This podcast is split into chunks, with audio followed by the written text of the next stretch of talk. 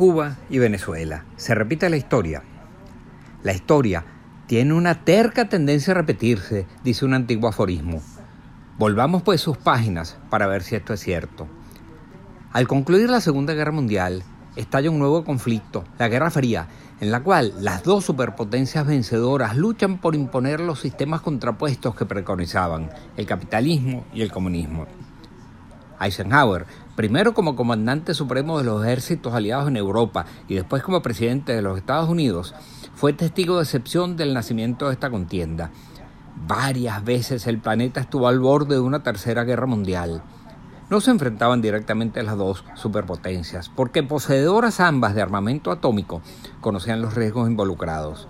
Sin embargo, la lucha se desarrollaba en sus áreas de influencia. Todos sabían que un enfrentamiento directo conduciría a una destrucción mutua asegurada. En diciembre de 1958, Castro derroca a Fulgencio Batista y con ello se inicia la Revolución cubana. Muy pronto comienza la nacionalización de empresas estadounidenses, incluyendo bancos, refinerías petroleras, hoteles, plantaciones de azúcar, café y otras propiedades procediendo Castro a romper relaciones formales con los Estados Unidos y a tomar partido del lado de la Unión Soviética que luchaba por extender el comunismo por todo el mundo. Mientras tanto, miles de cubanos que habían huido de Cuba se unen a la Brigada 2506, unidad militar del Frente Revolucionario Democrático, cuyo propósito era derrocar al gobierno comunista de la isla. Con el apoyo de la CIA y la anuencia del presidente Eisenhower, más de 1.400 cubanos divididos en cinco batallones de infantería y uno de paracaidistas se aprestan desde Guatemala y Nicaragua a liberar a su patria. En la noche del 17 de abril de 1961 desembarcan en Bahía de los Cochinos, en Playa Girón. Mientras tanto, Kennedy, que había asumido la presidencia de los Estados Unidos el 20 de enero y temía la reacción internacional frente a estos sucesos y el desprestigio que podían acarrearle, decide suspender a última hora el apoyo aéreo que se había ofrecido eh, durante el gobierno de Eisenhower y que implicaba también apoyo naval de los Estados Unidos en aquella operación. Sin ese apoyo, en apenas tres días la Brigada 2506 fue masacrada por las Fuerzas Armadas Revolucionarias dirigidas por Fidel Castro. Volvamos ahora al presente. El actual régimen venezolano cree que aquellas páginas de la historia volverán a repetirse.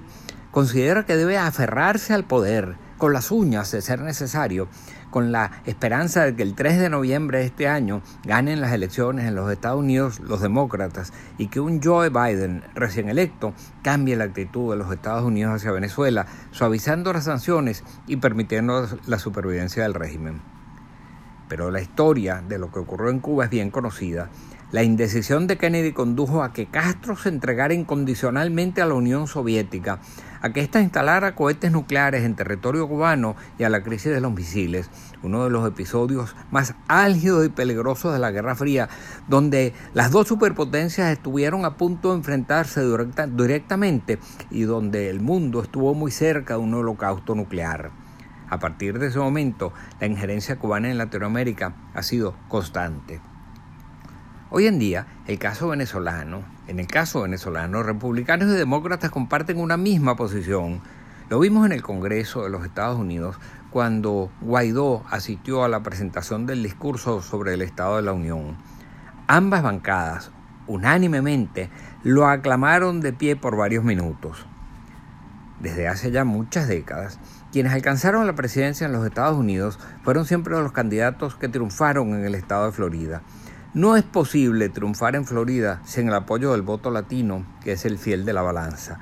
Y el voto latino en ese estado pasa por una decisión firme con respecto a Venezuela.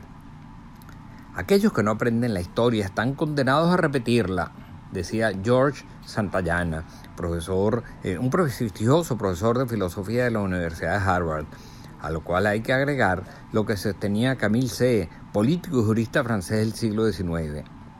La historia solo se repite cuando no se aprovechan sus lecciones.